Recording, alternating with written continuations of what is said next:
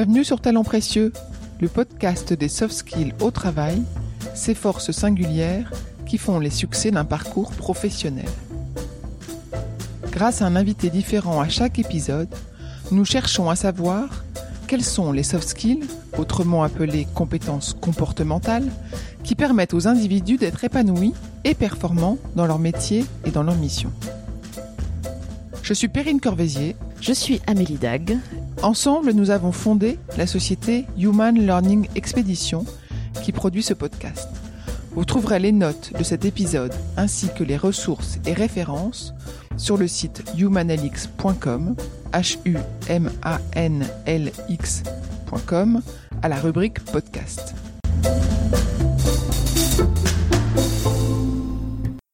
Une voix douce, un souhait de sérénité avec une personnalité forte et déterminée. C'est Chloé Granger-Riol qui nous parle, fondatrice de l'agence de voyage Dessine-moi le monde, une agence pas comme les autres. La spécificité de Chloé, c'est sûrement l'écoute des clients et la volonté de construire des voyages sur mesure, vraiment personnalisés. J'aime les accompagner, les écouter, euh, leur donner des conseils. C'est vrai que je suis à l'écoute. Euh, J'aime rencontrer ces personnes. On a tous euh, quelque chose à s'apporter. Chloé a eu plusieurs métiers avant de concevoir des voyages. Elle a été journaliste et directrice de spa. Vous l'entendrez énumérer les compétences qu'elle développe et met en œuvre avec application pour faire la différence. On va chercher, on va fouiner, on va chercher l'info, on va interviewer des gens, etc. Euh, la passion, ça c'est quelque chose que, que j'ai en moi. Le sens de l'écoute aussi, parce que c'est c'est très important. Euh, je dirais l'optimisme aussi. Elle raconte dans cet épisode ses succès, ses failles, sa recherche de sérénité et de bien-être, et son besoin d'alignement sur ses convictions et ses intuitions. Je fais du yoga, du hatha yoga, je fais de la danse classique, de la, de la marche rapide aussi, et euh, j'essaye toujours de, voilà, quand ça va pas, je, je sais, j'ai des petites techniques à moi pour euh, pour remonter. Euh, j'essaye toujours d'être dans la bienveillance même vis-à-vis de moi-même, d'être très positive. Donc ce sont des valeurs effectivement que je m'applique au quotidien. Bonne écoute. Bonjour Chloé. Bonjour Perrine. Merci d'avoir accepté notre invitation. Chloé, tu as cofondé il y a quelques années l'agence de voyage Dessine-moi le monde. Ouais. Tu me fais rêver sur Instagram euh, régulièrement. Tu montes des photos de voyage incroyables. Ton agence de voyage a une particularité, c'est le sur-mesure, c'est la personnalisation. C'est ça. Qu'est-ce que tu peux nous dire de plus sur ton agence? Donc moi j'appelle ça, je dis que c'est une agence pas comme les autres parce que c'est vrai qu'on fait du vrai sur mesure, on est totalement indépendante et le but c'est qu'on rencontre les clients, qu'on cerne leur personnalité et ensuite, selon leurs envies et leurs besoins, on va construire le voyage de leurs rêves. Voilà, donc il y a beaucoup d'écoute. On peut se déplacer aussi à domicile ou euh, à leur bureau.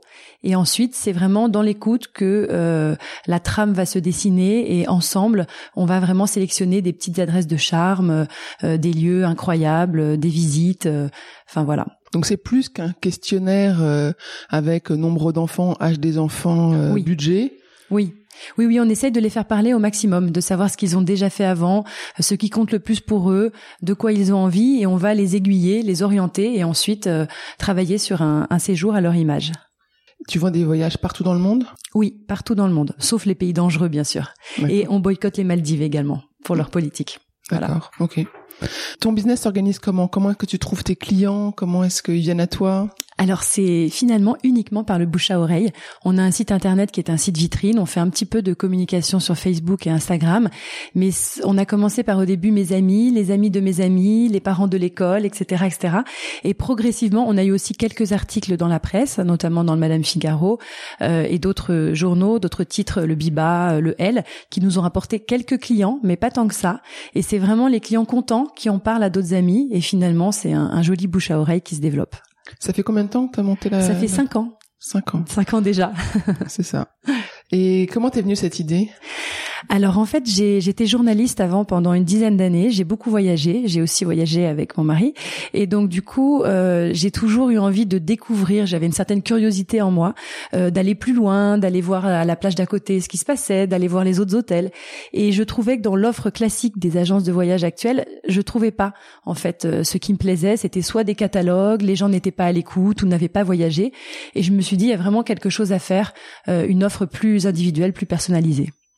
Mais là, tu voyages quand même pas avec tous tes clients, tu pars pas dans leur bagage. Non, non, non, mais je, finalement, je voyage en construisant leur voyage, je voyage par procuration. Et comment est-ce que tu découvres, toi, comment est-ce que tu les déniches, ces petites adresses?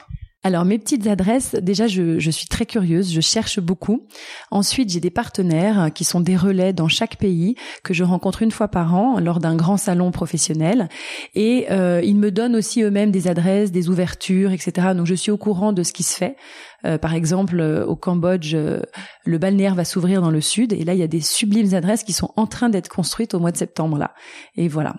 Et tu demandes du coup des exclusivités ou c'est pas le non, non, non, non, pas du tout. Il faut que tu aies les bons contacts au bon moment. Voilà, c'est ça. C'est vraiment toutes les questions de rencontre, je dirais. Et toi, tu arrives à, à orienter les demandes de tes clients sur une destination plutôt qu'une autre? Oui, par exemple, là, j'ai une cliente euh, qui veut euh, qui veut organiser un beau voyage pour ses 20 ans de mariage et euh, elle veut quelque chose. Elle a beaucoup voyagé déjà, donc c'était pas évident. elle veut combiner du culturel et du balnéaire. Donc je lui ai proposé le Cambodge parce qu'il y a cette partie culturelle, visite, et en même temps, ça s'ouvre au balnéaire en haut de gamme. Et elle veut des choses assez exceptionnelles, de luxe avec du waouh. Et il va y avoir des tentes avec des piscines privées, enfin des, des, adresses assez incroyables. Donc on va on va bien s'amuser, on va faire un beau voyage. Et de temps en temps, tu vas voir la destination. Je me souviens qu'on avait essayé de prendre un rendez-vous et tu partais en Afrique du Sud. J'imagine que c'était pour ça. Oui, exactement. Donc j'essaye de partir une à deux fois par an euh, pour euh, visiter un nouveau pays et découvrir euh, des, des, adresses. Donc ça, c'est la partie euh, agréable du, du, travail. Et voilà. Donc c'est vrai que je suis partie en Afrique du Sud. Je suis partie aussi en Laponie. je suis partie à Oman. Donc voilà. Moi et mon associé, on est très complémentaires pour les destinations. Le tourisme, c'est un secteur qui est assez chahuté. Euh, qui subit euh, les, crises euh, les unes après les autres éventuellement. Comment est-ce que tu as trouvé le, courage de, de rentrer dans ce secteur-là? Alors, je pense déjà qu'il faut qu'il faut un petit peu d'inconscience. ne nous voilons pas la face. Et puis, il faut euh, beaucoup d'optimisme. Il faut il faut être rêveuse. Euh, j'avais vraiment envie de, de, créer ma boîte. Déjà, c'était une, une, vraie envie qui était là depuis un moment. J'avais envie d'aller de l'avant et je me suis dit allez, allons-y. Euh, même si on nous dit que c'est pas le moment, ça sera pas plus le moment dans quelques années. Il faut croire en ses rêves et il faut y aller. Donc du coup, voilà, on s'est rencontrés avec mon associé. On avait la même envie au même moment et là, on, on est parti euh, voilà, très vite. Et on a monté ça très vite d'ailleurs. Est-ce que tu peux revenir sur le parcours que tu as eu? Tu nous as parlé de journalisme. Euh, ton associé, tu l'as pas rencontré dans le journalisme? Non, pas du tout. Donc moi, j'ai travaillé pendant une dizaine d'années dans la presse euh, beauté haut de gamme, notamment Air France Madame et l'officiel de la couture et de la mode. Et donc j'ai journaliste beauté bien-être. Donc tout ce qui est bien-être me tient beaucoup à cœur. J'y reviendrai après. Et euh, j'ai après la naissance de ma deuxième fille que j'ai allaitée, j'ai pris un congé un peu plus grand. Et là je me suis posé des questions. Je pense que j'avais fait le tour. Euh, j'étais restée très passionnée, mais euh, c'était finalement un peu toujours la même chose. Donc j'avais envie de changer. Du coup j'ai une de mes très bonnes amies qui m'a proposé d'aller travailler dans son agence de voyage euh, qu'elle avait créée sur mesure aussi. Et du coup je me suis dit ça va ça va me donner une expérience. Donc j'ai j'ai fait ce choix. J'ai trouvé ça très sympa. J'écrivais des articles, je faisais du commercial, je trouvais des petites adresses. Malheureusement, suite à une mauvaise gestion, euh, ça s'est arrêté. Mais c'est là que j'ai rencontré mon associé qui travaillait au guide du Petit Futé avant et dans cette agence. Voilà. Ensuite, j'ai eu une expérience de trois ans au Spa Villa Talgo. Donc, euh, c'était, je dirais, la dernière marche qui me manquait puisque j'ai un peu touché aux chiffres, au package, une clientèle haut de gamme, exigeante, etc. dans un beau lieu. Donc là, j'ai développé plein de choses. Euh, j'ai organisé des soirées à thème, euh, soirées voyance sous les étoiles, des expos d'art. Enfin, ça a été très très sympa. Et puis après, j'étais prête j'étais vraiment prête. Donc on s'est retrouvé avec Axel mon associé actuel. Et euh, et voilà on a décidé de monter une agence de voyage dans les règles de l'art. Donc on a une licence d'agence de voyage une garantie financière puisque c'est une profession réglementée et qu'on peut pas faire ce qu'on veut donc tu as acquis à la fois des compétences presque techniques sur comment est-ce qu'on réserve un voyage, comment est-ce qu'on gère euh, un voyage et une agence de voyage. Oui. Mais ce que j'entends aussi, c'est que dans tes expériences, tu t'es servi de ton réseau. Enfin, tu t'es appuyé sur un réseau que tu as développé et entretenu et développé euh, selon tes expériences, non? Alors, pas euh, le, réseau, je dirais que j'ai évidemment des amis dans la presse, mais euh, finalement, euh, finalement, je, suis partie de zéro au niveau clientèle. J'ai dû tout recréer de A à Z. Donc, j'ai vraiment, j'avoue que j'ai vraiment eu confiance en moi, ce qui est entre guillemets assez nouveau pour moi, parce que quand j'étais plus jeune, je n'avais pas confiance en moi. Mais justement, c'est toutes ces expériences, les unes après les autres, qui ont fait que j'ai acquis cette confiance et qui m'a beaucoup servi pour lancer la boîte. Est-ce que tu arrives à, décrypter comment est-ce que tu as gagné confiance? Qu'est-ce qui a fait que tu as gagné confiance? C'est des succès, c'est des eh échecs? Oui, c'est euh, je dirais c'est c'est des succès, c'est de voir le fait que je peux rebondir, passer d'un média à un autre euh, sans être au chômage, euh, toujours trouver quelque chose d'autre, le fait qu'on me demande, qu'on apprécie mes articles, qu'on apprécie ma compagnie, finalement de voir tout ça, ça m'a donné confiance en moi et je me suis dit bon, je peux y arriver, je peux me débrouiller et, c'est vrai que ça, s'est fait vraiment progressivement. Mais tu t'es lancé dans le bain à chaque fois. Enfin, tu t'es, t'as pris du risque quand même à chaque fois. Oui, un, petit peu. C'est vrai que j'aime bien aller de l'avant. Euh, je suis assez dynamique. Euh, quand je suis arrivée à l'officiel de la couture et de la mode, on m'a demandé de, on m'a proposé de faire la réalisation visuelle. Ou alors c'est moi qui l'ai proposé, je sais plus. Je n'en avais jamais fait, mais j'étais persuadée que j'avais un œil, un œil pour voir un petit peu euh, le beau en fait, et, euh, et une envie. Et j'ai choisi mon photographe moi-même, et on a fait ensemble ces réalisations visuelles pour illustrer mes articles et on s'est très bien débrouillé et j'ai adoré ça. Ça, c'était un de tes premiers succès professionnels? Exactement. C'est vraiment une époque euh, que je retiens, euh, une époque euh, qui était vraiment géniale. J'ai adoré faire ça. J'ai adoré voir mes pages monter. Voilà. Et c'était vraiment l'un de mes premiers succès. Ouais. Tu dis que tu as choisi toi-même le photographe, les personnes avec qui tu travaillais. Comment est-ce que tu choisis les personnes avec qui tu as envie de travailler? Alors ça c'est très rigolo parce que j'avais fait euh, un petit peu de, de, stylisme pour un grand photographe de déco en tant que freelance et il avait un petit assistant euh, comme ça qui à la base payait pas de mine et cet assistant je regardais toujours dans son il faisait les détails. Je regardais toujours dans l'œil de son de son appareil et je trouvais qu'il avait une façon de, de choisir les détails et de les mettre en scène qui était très jolie. Et je me suis dit je vais travailler avec l'assistant. Je vais le choisir lui parce que je sens qu'il a un potentiel. Et depuis euh, ce photographe qui s'appelle Bertrand Boson. Euh, il est devenu très connu parce qu'il a fait toutes les, mes premières réalisations visuelles. Ensuite, on l'a demandé pour les accessoires, on l'a demandé pour les bijoux, euh, de la mode, etc. Il a fait de l'homme, de la femme. Il a pris un agent artistique, un immense studio, et il a été lancé. Voilà. Tu pourrais dire que tu l'as lancé? Je pourrais dire ça. Ouais, Bravo. Et d'ailleurs, il a été très sympa puisque quand j'ai fait les photos de mon site de Dessine-moi le monde, euh, il m'a offert la séance photo avec mon associé. Il m'a dit, bah voilà. Ah, elles sont sympas les photos. Ouais. il m'a dit en souvenir, euh, voilà, de notre collaboration à l'officiel et du fait que tu m'as aidé au début, eh bien, je te fais pas payer. C'est euh, une séance photo d'une journée gratuite offerte. Voilà. C'était à la fois ton œil créatif, artistique que tu as hum, développé et puis une, une certaine forme d'intuition? Oui, je pense qu'on peut dire ça. C'est probablement quelqu'un qui travaille avec la sensibilité, non? Oui, beaucoup. On y reviendra parce que tu nous parleras de ce que tu proposes aussi euh, euh, sur les cures bien-être. Oui. Voilà. Sur cette première expérience réussie, oui. Euh, est-ce que tu, enfin, comment est-ce que tu as abordé la suite? Parce qu'une fois qu'on a un gros succès, est-ce que tu t'es dit bon bah ça je l'ai fait, je voudrais faire autre chose, ou est-ce que tu as essayé de renforcer, de capitaliser, de faire encore mieux? Alors c'est vrai que j'avais envie de faire autre chose. Je pense que j'avais fait le tour et je suis aussi à la naissance de mes enfants devenue très bio, donc j'ai pris une, euh, je dirais une tangente qui fait que c'était difficile pour moi de rester dans la presse sans pouvoir parler des marques euh, bio que j'affectionnais. Du coup, je me suis dit, euh, il faut que je trouve autre chose et que je développe, voilà, autre chose. C'est conviction. directrice et conviction, voilà. Tu n'aurais pas pu travailler à, leur rencontre. Il fallait que ah tu le suives. Ah non, non, ça c'était impossible pour moi et ça devenait de plus en plus fort. C'est-à-dire que c'est quelque chose qui est vraiment monté, euh, à laquelle je me suis intéressée quand j'étais enceinte euh, de ma première fille. Je me suis dit, qu'est-ce qu'on met sur les, la peau? Est-ce que ça rentre dans la peau? Quelles sont les choses, etc. Et j'ai lu un livre d'ailleurs d'une journaliste allemande qui s'appelle Rita Steins. C'était La vérité sur les cosmétiques hein, qui m'a ouvert les yeux. Et, euh, et donc, euh, et ce livre-là m'a appris énormément de choses. Et après, j'étais complètement passionnée. Je regardais tout, derrière tous les produits, euh, ce qu'on et je suis venue au bio par les cosmétiques, ensuite les produits ménagers et ensuite la nourriture. Ce qui est très drôle parce qu'en général, les gens viennent plutôt par la nourriture d'abord. Et c'est devenu une vraie passion. Et, euh, et du coup, je ne, je ne pouvais plus. J'avais une liste d'annonceurs euh, dont j'étais obligée de mettre les photos. Et finalement, c'était, euh, j'étais pas alignée avec moi-même. Et je, je me suis dit là, il y a quelque chose qui va pas. J'ai besoin d'être alignée. Euh, et donc, du coup, il fallait que je trouve autre chose.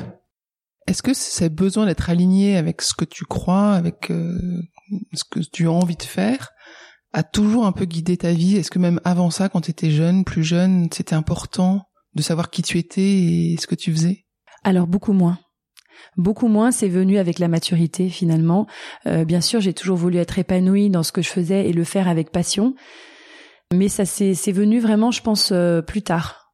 Oui, plus tard, quand j'étais plus plus adulte, on va dire. C'est peut-être le moment de nous parler de tes, tes cures bien-être que tu proposes. Oui, alors effectivement, j'ai euh, comme j'adore tout ce qui est bien-être, euh, le fait de, de, de se reconnecter euh, euh, entre le corps et l'esprit, je trouve que c'est quelque chose qui est vraiment important, surtout dans nos vies, entre quand on est maman, quand on a euh, un travail, sa société, etc. C'est c'est pas évident quand on vit dans une ville, c'est assez trépidant. Du coup, il faut de temps en temps faire des pauses. Donc j'ai organisé des cures pour le magazine euh, Marie Claire tout d'abord, euh, avec une thématique, avec des intervenants. Et ensuite, euh, j'ai organisé aussi une cure euh, bien-être pour euh, un hôtel à Val d'Isère. Donc là, j'ai choisi aussi tous les intervenants, la professeure de Qigong, la professeure de yoga, euh, Angèle Ferremeg, qui a fait la cuisine, la cuisine détox, qui est une personne rayonnante. Et on était vraiment ravis de la voir. Et on a fait aussi des marches dans la montagne. Et depuis, j'ai organisé aussi une cure euh, moi-même en Ardèche dans un très beau lieu, un petit peu entre l'ashram et la maison d'hôte en fait. Et pareil avec du qigong, du yoga, une conférence sur l'alimentation saine, des marches. Voilà, donc c'est vrai que j'aime beaucoup et j'aime emmener les groupes. J'aime les accompagner, les écouter, euh, leur donner des conseils. C'est vrai que je suis à l'écoute. Euh, j'aime rencontrer ces personnes. On a tous euh, quelque chose à s'apporter. Et ça, c'est j'aime bien trouver des lieux différents à chaque fois. Et je répertorie aussi beaucoup d'adresses bien-être dans le monde, notamment des cures ayurvédiques en Inde, dans le Kerala.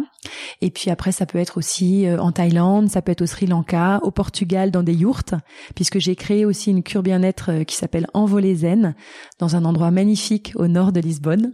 Euh, voilà, donc à chaque fois, c'est des expériences nouvelles, et je pense que les, les gens sont en demande de ça. Donc ça t'accompagne tous ces voyages-là?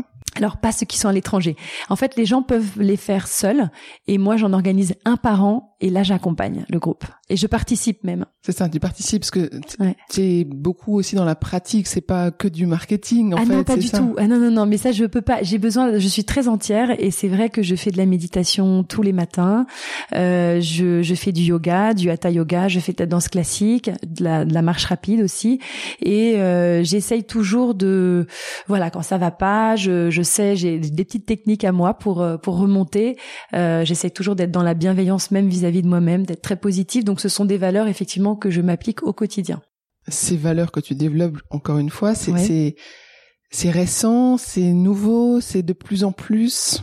Alors je pense que j'ai toujours eu ça au fond de moi, mais euh, je dirais que c'est oui c'est plus récent.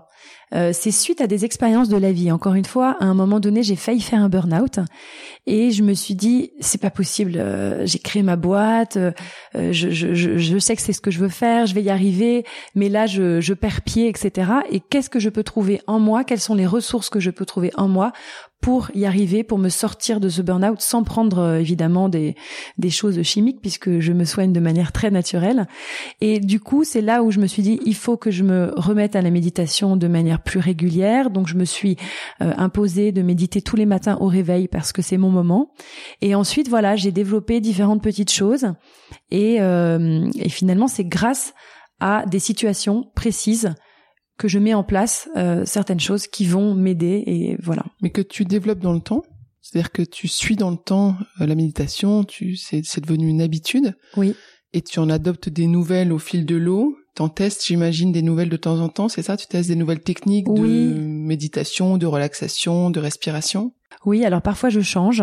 Euh, Il y a des petits rituels que je fais le matin à certaines périodes. Après, je je fais plus, je fais autre chose.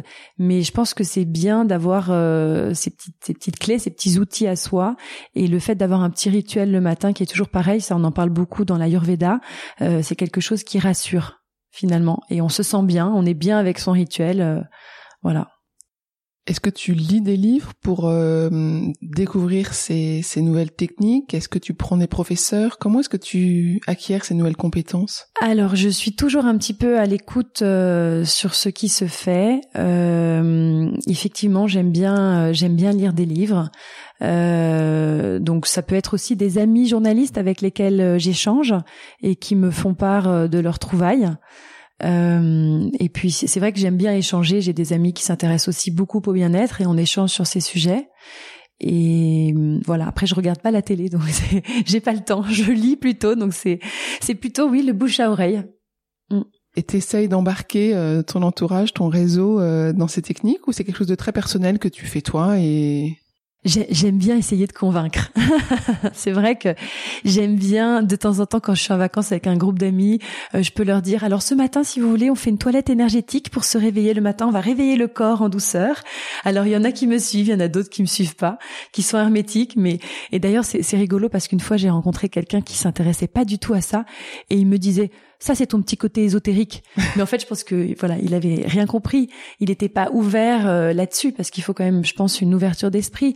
Mais euh, il y a plein de choses. Il y a des, des séances avec des gongs, euh, il y a de la méditation avec des bols tibétains, avec de la musique. Il y a, plein de choses et finalement, c'est c'est très agréable. Voilà.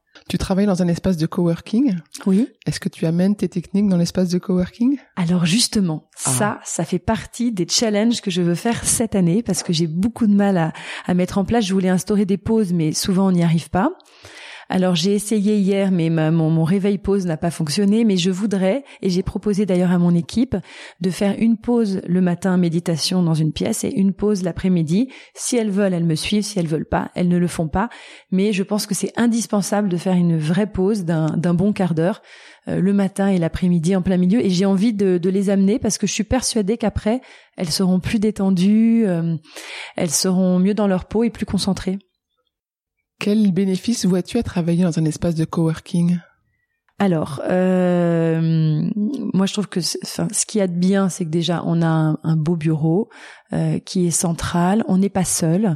Euh, il y a d'autres personnes dans le bureau, donc de temps en temps on peut échanger sur ses bonnes adresses de déjeuner, sur euh, un projet de voyage, parce que finalement euh, avec les personnes avec lesquelles on, on partage nos bureaux, on a organisé un petit voyage sur mesure en Italie cet été.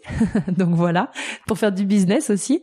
Et puis non, je trouve ça sympa. Je trouve c'est plutôt agréable. Et puis aussi on paye moins cher Hein. Il, y a, aussi l'aspect financier qui joue.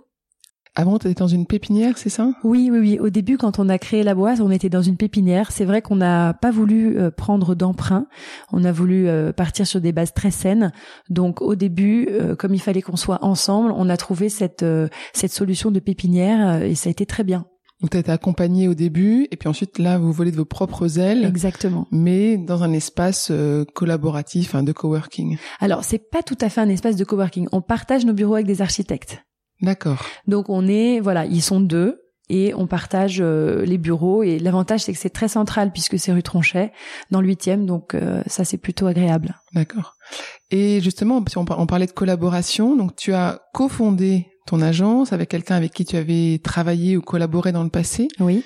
Ça fait euh, maintenant cinq ans. Oui. Qu'est-ce que tu retiens de la collaboration? Qu'est-ce que est-ce que tu as appris des choses qu'il faut faire, pas faire? Oui, alors moi je, je dirais qu'il faut d'abord en amont bien définir les tâches et bien définir sa vision de la société et du travail que ça soit à court terme, à moyen terme et sur le long terme. Donc l'explicité, c'est ça? Voilà, l'explicité et même le mettre par écrit.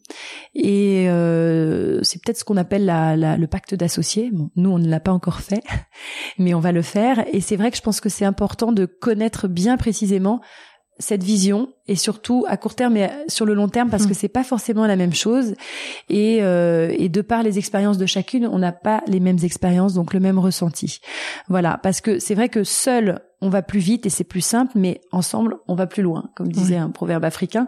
Et je pense que quand on crée sa boîte, c'est comme si on était dans un train et euh, on est dans une locomotive qui avance, avance, avance, avance euh, très vite. On peut jamais s'arrêter, mais quand on a un, associé, l'avantage c'est qu'on peut s'arrêter dans certaines gares et l'autre prend le relais. Et c'est pour ça que c'est important d'être à deux.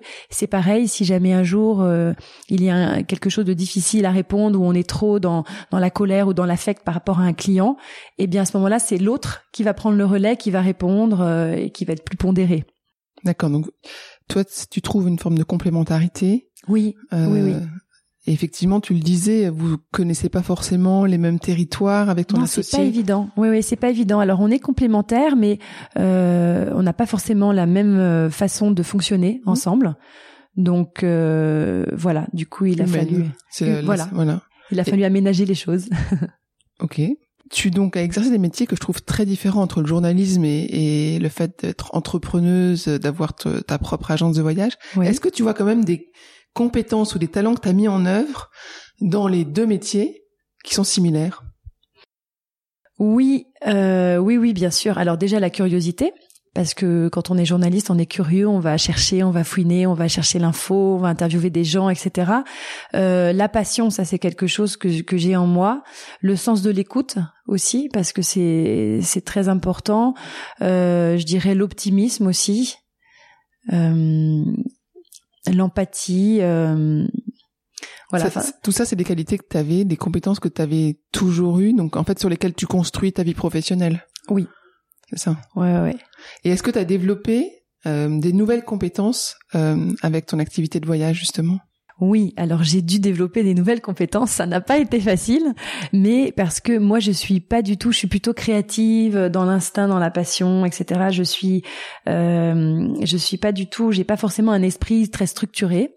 Euh, j'ai fait des études littéraires, etc. Et finalement là, euh, j'ai dû apprendre plus la rigueur, euh, le sens de l'organisation, euh, etc. Comment est-ce que tu as appris ça? Alors, je dirais pas que je suis encore très organisée et ultra rigoureuse, bien sûr, mais je suis obligée de l'être. Je suis obligée de l'être. Euh, eh bien, je suis comme c'est pas inné, je prends sur moi. J'avoue que je prends sur moi. Mais je, je pense que j'arrive quand même à bien être organisée. Je me fais des listes, euh, que voilà, euh, par ordre de départ, je me fais des, des débriefs, des réunions, des organisations comme ça. Et puis je relis régulièrement. Euh, J'essaie de, de, de, voir ce qu'il y a de plus important. Euh, voilà, mais c'est effectivement c'est pas mon fort. tu t'obliges, tu t'appliques, tu fais en sorte voilà, je, je remonte mes manches. Voilà, tu t'aides toi-même à, à, le devenir ou à l'être. C'est ça. Et tu t'es pas, t'as pas été accompagné par un coach, t'as pas pris des livres de méthodologie. Alors j'avais j'avais eu une petite formation par un coach euh, vite fait dans dans la pépinière qui nous avait donné quelques petites techniques, la technique du pomodoro, euh, euh, de de couper son temps de travail, je sais plus quoi. Bon, j'avais pris plein de notes et tout. Puis finalement après quand ça va trop vite, moi je me dis toujours la priorité c'est le client. Donc je vais, j'essaye d'être le plus réactif possible. Comme on fait du cousu humain, c'est toujours un petit peu long, mais j'essaye vraiment de de rappeler le client, de lui dire qu'on a bien eu sa demande, qu'on va travailler dessus. J'explique qu'on est un petit peu plus lente. Et ma priorité, quoi qu'il arrive, va au client. Voilà. Comme c'est ton agence et que les clients partent partout dans le monde, j'imagine que c'est difficile de couper, euh, de prendre des vacances, d'être euh, déconnecté euh, le soir, le week-end, etc. Comment est-ce que tu arrives à faire ça? Alors si, au début, j'arrivais pas et maintenant j'y arrive bien. Je donc j'ai mon téléphone portable qui est pro et personnel, c'est le même et c'est le même numéro. Et finalement, je trouve ça très bien parce que si jamais un jour euh, j'ai un numéro euh, que je ne connais pas puisque je n'enregistre pas le portable de mes clients, je réponds en me disant peut-être qu'il a un problème ou qu'il est coincé ou qu'il a loupé un vol. Donc je réponds, mais en général, ça arrive peu très peu. Et euh, en général, les clients appellent plutôt sur des horaires de, bureau. Donc, je reste joignable s'il y a quoi que ce soit, mais quand j'arrive chez moi, je déconnecte. Et j'ai toujours mon portable qui est branché, j'ai toujours de la batterie, même le week-end, même en vacances. Mais quand je suis en vacances, euh, mon associé n'est pas en vacances. Du coup, il y en a toujours une des deux pour prendre le relais, ou mon assistante, puisqu'on a une assistante aussi. D'accord, donc c'est t'as de la chance d'avoir des clients disciplinés euh, où euh, les voyages sont très bien organisés mais, mais tu t'obliges quand même toi-même à ne pas consulter, euh, à ne pas travailler le week-end. Tu te prends des plages de repos. Oui, oui, oui. Je, je regarde pas mes mails le week-end. Oui, effectivement. Tu en vacances avec ton ordinateur? Si. alors je pars quand même en vacances avec mon ordinateur parce que je me dis si jamais il y a quoi que ce soit, il faut que j'ai accès à mes sites euh, d'avion, etc. Euh, et, euh, et, et, à mes dossiers. Mais c'est vrai que quand je voilà, après quand je rentre chez moi, je me dis faut réussir à laisser ces problèmes au porte-manteau.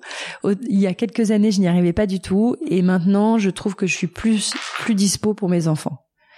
Voilà, donc j'accorde beaucoup d'importance euh, au repas, au petit déjeuner, au dîner que je prends avec mes enfants, où ce sont des temps de parole, où on échange, etc. Et puis euh, j'essaye de m'organiser un soir par semaine pour moi, où je me détends, je prends un bain avec des huiles essentielles, d'ylang-ylang, comme ça, ça me fait voyager. Je pars à Madagascar et, euh, et du coup je parce que finalement, quand il y a, quand c'est intense, on a une espèce d'adrénaline et du coup, on tient et c'est un stress positif, hein, mais on, il faut réussir à se détendre quand même. Et ça, tu l'as appris dans le temps, j'imagine. Ça, tu, oui. tu l'avais pas toujours. Oui, oui, oui. Et même au début de l'agence, j'avais tendance à monter en stress euh, très vite et très fort. Et maintenant, je me dis, il ne faut pas anticiper. Et ça, c'est quelque chose que j'arrive à appliquer et c'est vraiment nouveau parce qu'avant, je pensais, je me disais, oh mon Dieu, là, il y a une erreur, etc. Oh, c'est catastrophique et je montais en stress, j'avais des brûlures de stress et tout. Et en fait, je m'aperçois de par l'expérience que très souvent, en fait, il n'y a pas d'erreur. Il faut bien regarder, il faut prendre son temps, c'est parce que parfois on va trop vite. Et du coup, ne pas anticiper le problème ou ne pas anticiper l'erreur, ça sert à rien. quoi qu'il arrive, on va le voir. Et ensuite, il y a toujours des solutions à tous les problèmes. Voilà. Ah donc t'es beaucoup plus, euh, je sais pas si on disait, mais si, euh, mais rester plus positif. Mais mon but de toute façon, c'est d'atteindre d'atteindre une certaine sérénité, que ça soit dans ma vie personnelle ou professionnelle. Et, et finalement, euh, je m'aperçois que l'expérience progressivement me l'apporte. Ouais, c'est une forme de sagesse aussi, probablement. Écoute, j'espère. Plus que de maturité. euh, Est-ce que maintenant que tu as ce recul-là, qu'est-ce que tu dirais à un jeune qui rentre sur le marché du travail? Quels seront les conseils que tu pourrais lui donner? Alors c'est difficile parce qu'on n'est pas euh, forcément câblé pareil, mais je dirais que pour lui, il faut qu'il essaye d'identifier ce qui est essentiel pour lui, d'essayer de distinguer ses envies et ses besoins, euh, et ensuite d'être en accord avec lui-même, parce que au début, parfois, on fait les choses pour des mauvaises raisons. Et on va dans une direction qui n'est pas forcément la bonne. Et, euh, et donc du coup, plus tôt il va identifier ça, plus il va être en accord avec lui-même et surtout de ne pas s'oublier d'avoir du temps pour lui, de ne pas s'oublier, parce qu'il y a des jeunes qui, qui, alors peut-être moins maintenant, mais il y a des jeunes qui se, qui travaillent beaucoup trop, qui n'ont pas de temps pour leur vie euh, personnelle, euh, etc. Et tout est une question d'équilibre. Il faut réussir à avoir un bon équilibre.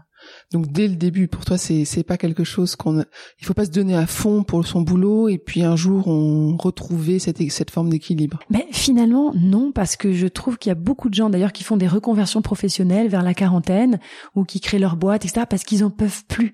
Ils ont été dans des grosses boîtes euh, que je ne citerai pas, mais euh, ils ont travaillé comme des chiens et finalement ils n'ont pas trouvé de sens à leur vie. Et c'est dommage parce que moi j'ai des amis, du coup elles sont complètement perdues, elles savent pas quoi faire, elles ont une passion mais ça va pas leur apporter euh, assez pour pouvoir travailler et elles s'en sont rendues compte trop tard, à 40 ans. Donc si on peut donner un conseil à des jeunes, c'est essayer vraiment de de faire un point, un bilan. Il y a peut-être des gens qui aident à faire ça et euh, et surtout de voilà d'identifier euh, d'identifier les choses pour essayer d'aller dans une voie qui leur corresponde. Parce que c'est vrai qu'il faut être aligné, c'est comme ça qu'on est bien dans sa peau, qu'on est bien dans sa vie, et, et voilà, c'est un tout. Avec Amélie, mon associée hier, on s'est demandé comment est-ce que chacun travaille avec les machines. Donc toi, est-ce que tu travailles Comment est-ce que tu travailles avec la technologie? Comment est-ce que tu travailles avec les machines? Quel est ton rapport aux machines C'est rigolo. c'est rigolo comme question. Eh bien, je dirais que je les apprivoise parce que à la base, c'est pas trop mon truc, mais j'adore mon petit Mac. Euh, alors moi, je suis très Mac. Hein. Les autres sont PC. Alors PC, je suis complètement perdue. Au début, j'en avais un et c'était vraiment affreux. J'avais l'impression d'avoir deux mains gauches. Et euh, non, je, je, trouve que c'est un très bon outil.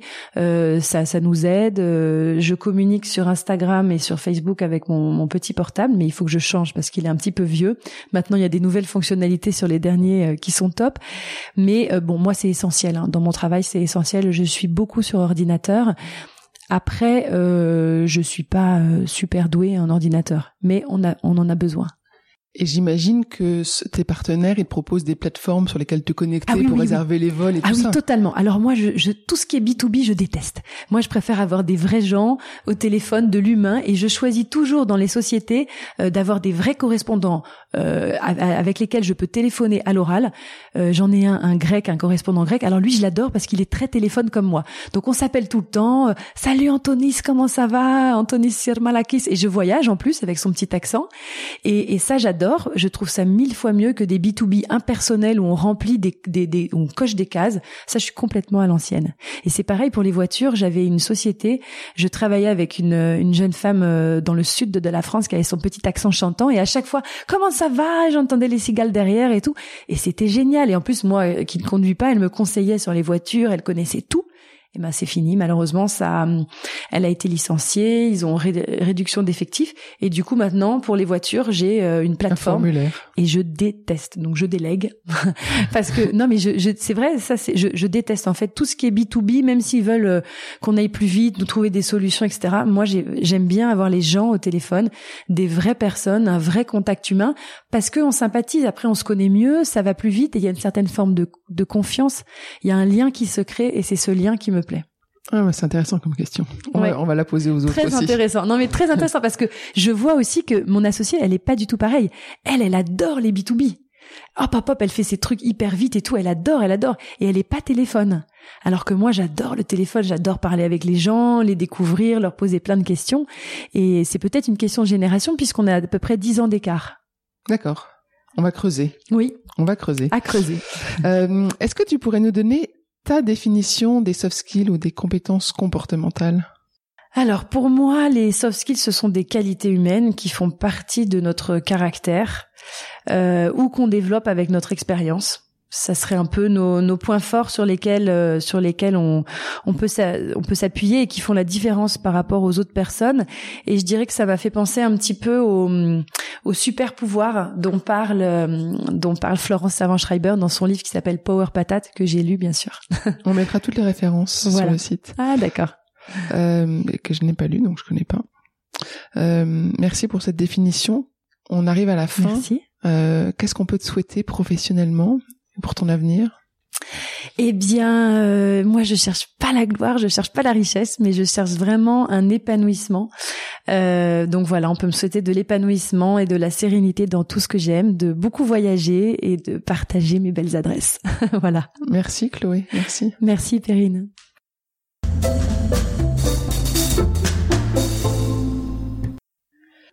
Nous espérons que vous avez apprécié ce podcast autant que nous avons aimé le préparer et l'enregistrer. Si vous aimez Talent Précieux, le meilleur moyen de le soutenir est de laisser un avis 5 étoiles et un commentaire sur Apple Podcast.